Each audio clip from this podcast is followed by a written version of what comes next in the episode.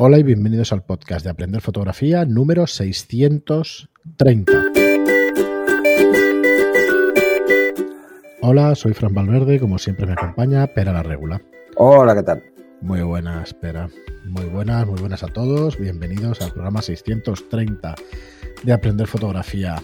Eh, bueno, estoy mejor de la tos, espero que no, que no interrumpa el programa. Y, y pero seguimos, bueno, no, no, estamos confinados para nada, pero sigue siendo una situación un tanto extraña. Unas navidades especiales, feliz Navidad a todos, porque, bueno, el mismo 25 saldrá el programa, el 631, así que ya os felicitaremos el próximo la Navidad, pero, pero bueno, por si no nos escucháis el viernes, feliz Navidad a todos, mañana es Nochebuena, pasando todo lo bien posible, aunque no estéis con toda la familia, pero, pero bueno, estéis donde estéis, pues pasando bien. Bueno, de hecho, este, este programa sale el 23. Claro, por eso. Por eso, por eso. Sí, sí, sí. sí. Pues ya felicitamos por mi parte también. Felices fiestas a todos. Sí. Ya, ya diremos lo de próspero año nuevo. Con, Correcto, la semana que con viene. que sea mejor que este, ya nos vale. ¿Eh? Porque vaya año. Lo que iba a durar, lo que iba a durar la pandemia era nada, un par de meses. Yo creo que ya lo he dicho, pero, pero bueno, el que no lo sepa soy un poco friki, un poco solo, ¿eh? no, no demasiado. Entonces, dentro de los juegos estos de tablero y de los juegos de rol y tal, el número 20 es el número crítico de que cuando tiras el dado y sale un 20 es, bueno, no va más.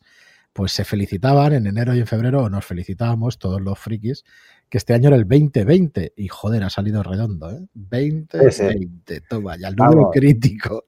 Ha salido efectivamente un crítico. Se acaba de... Crítico. Ahora, ahora os podréis todavía friquear más al respecto. Qué desastre, qué desastre. Pero nada, mucho ánimo que se acaba ya. Y bueno, estamos pasando todos bastante mal.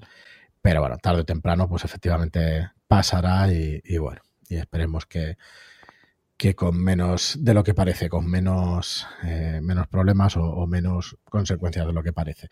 Bueno, espera, hoy vamos a, bueno, como siempre, eh, explicaros o deciros o comunicaros que en aprenderfotografía.online y en estudiolightroom.es tenéis la manera más fácil y más rápida para aprender fotografía.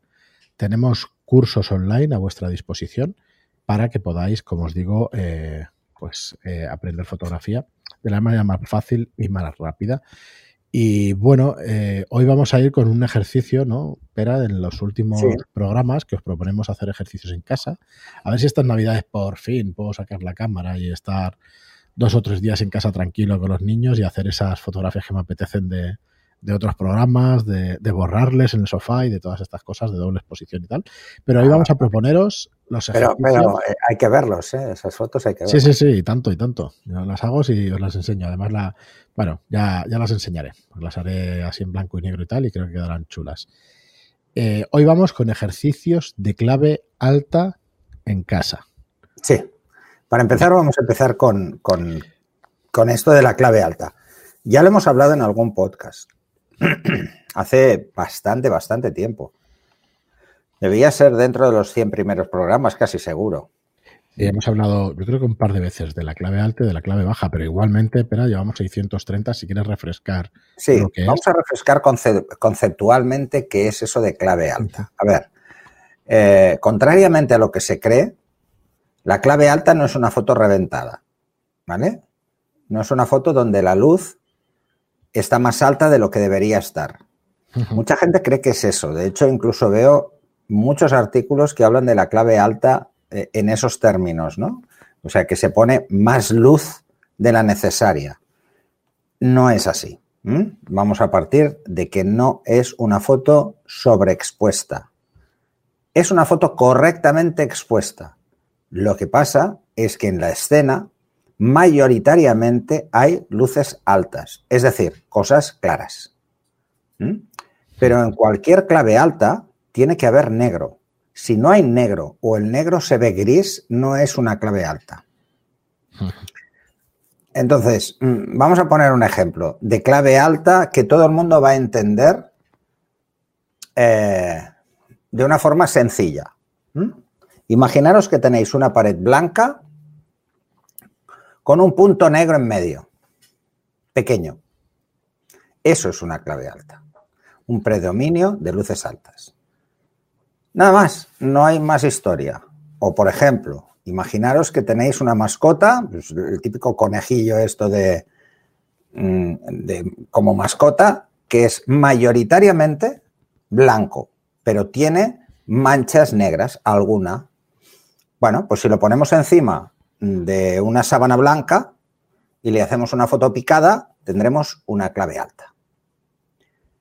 ¿Qué cosas no serán, eh, o sea, qué cosas se distinguirán? Pues se, se, tienen que distinguir esa mancha que es negra uh -huh. y se tiene que distinguir, por ejemplo, el iris, ay, perdón, el, la pupila, que será oscura. Si le dais con el flash, no se verá oscura, se verá roja. Pero bueno, eh, por poner un ejemplo, ¿vale?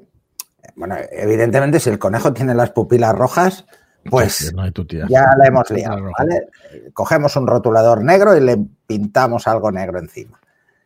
Ya se le irá, ¿vale? Eso sería una clave alta. Así que vamos a preparar una clave alta. Vamos a hacer una foto en clave alta.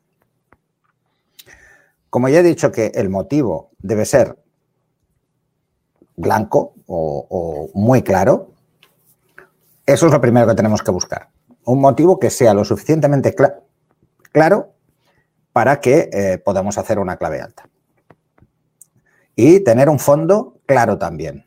Un fondo que va a estar en luces altas también. Entonces, mucha gente dirá, bueno, entonces, claro, si pongo algo blanco en un fondo blanco, no lo voy a ver.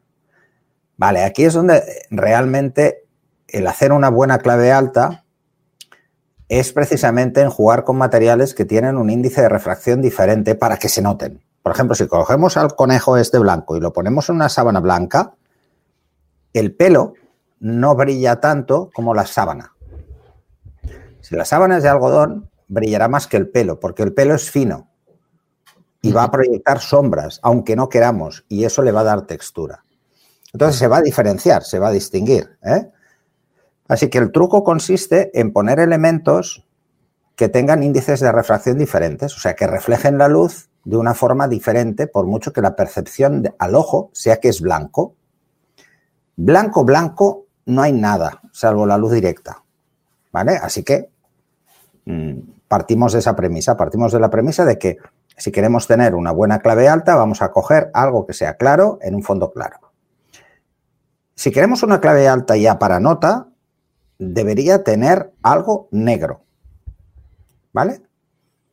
Eh, y algo negro que se distinga, porque nos va a servir para dos cosas. Nos va a servir para dar contraste a la escena, cosa que es muy importante en fotografía, y luego además para saber que no la hemos sobreexpuesto. O sea, el negro debe verse negro tal y como es. Si no se ve así, pues tenemos un problema.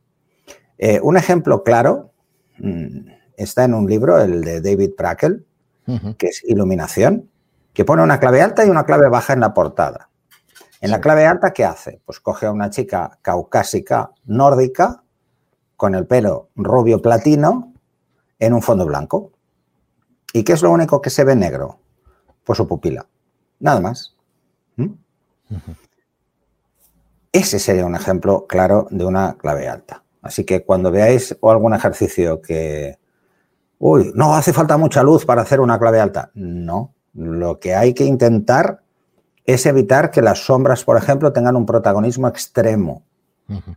Si las sombras tienen un protagonismo extremo, le estamos dando peso a las sombras con mucha facilidad. Así que, si queréis hacer una buena clave alta, lo ideal es utilizar una iluminación frontal para evitar que se proyecte sombra.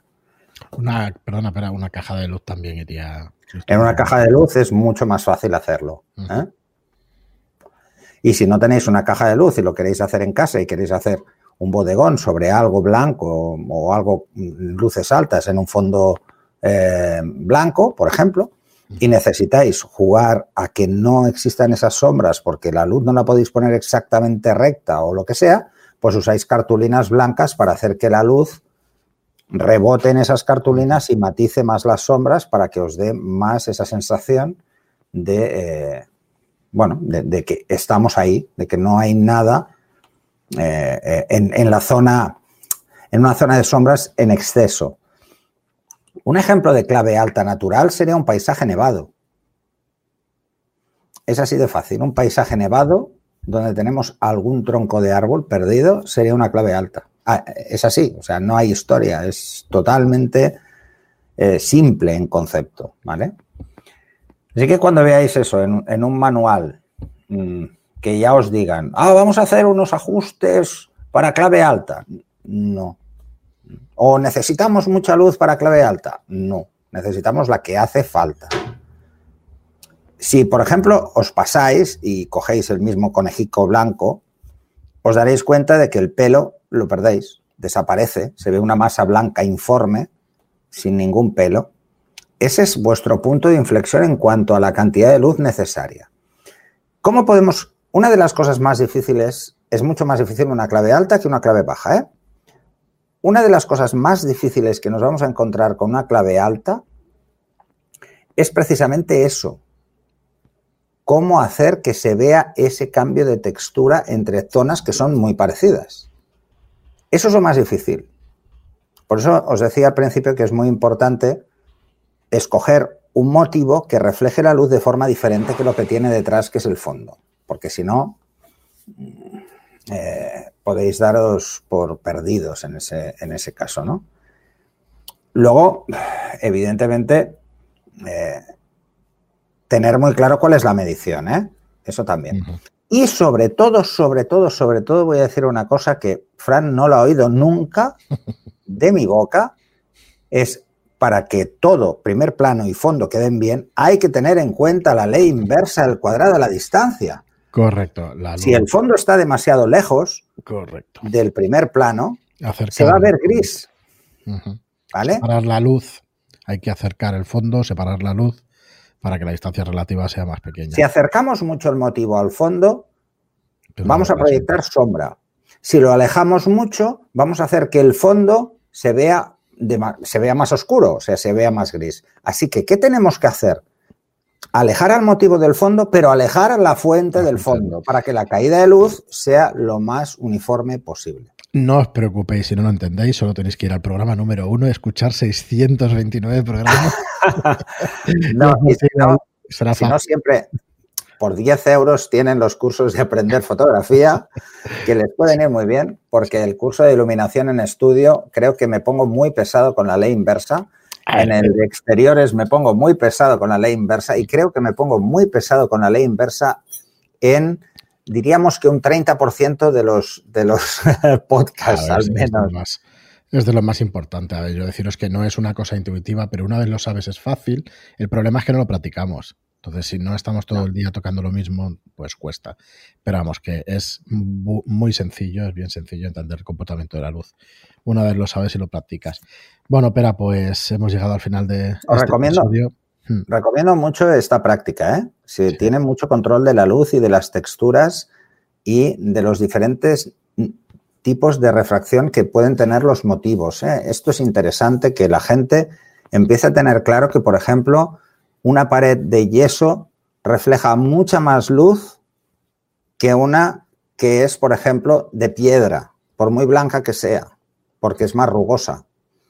Mm, ese tipo de cosas. O, por ejemplo, un jersey o una camiseta de algodón refleja menos luz que una que es de poliéster, porque es una fibra sintética que tiene mucho menos poro, por decirlo, mucho menos, el tramado no se nota tanto.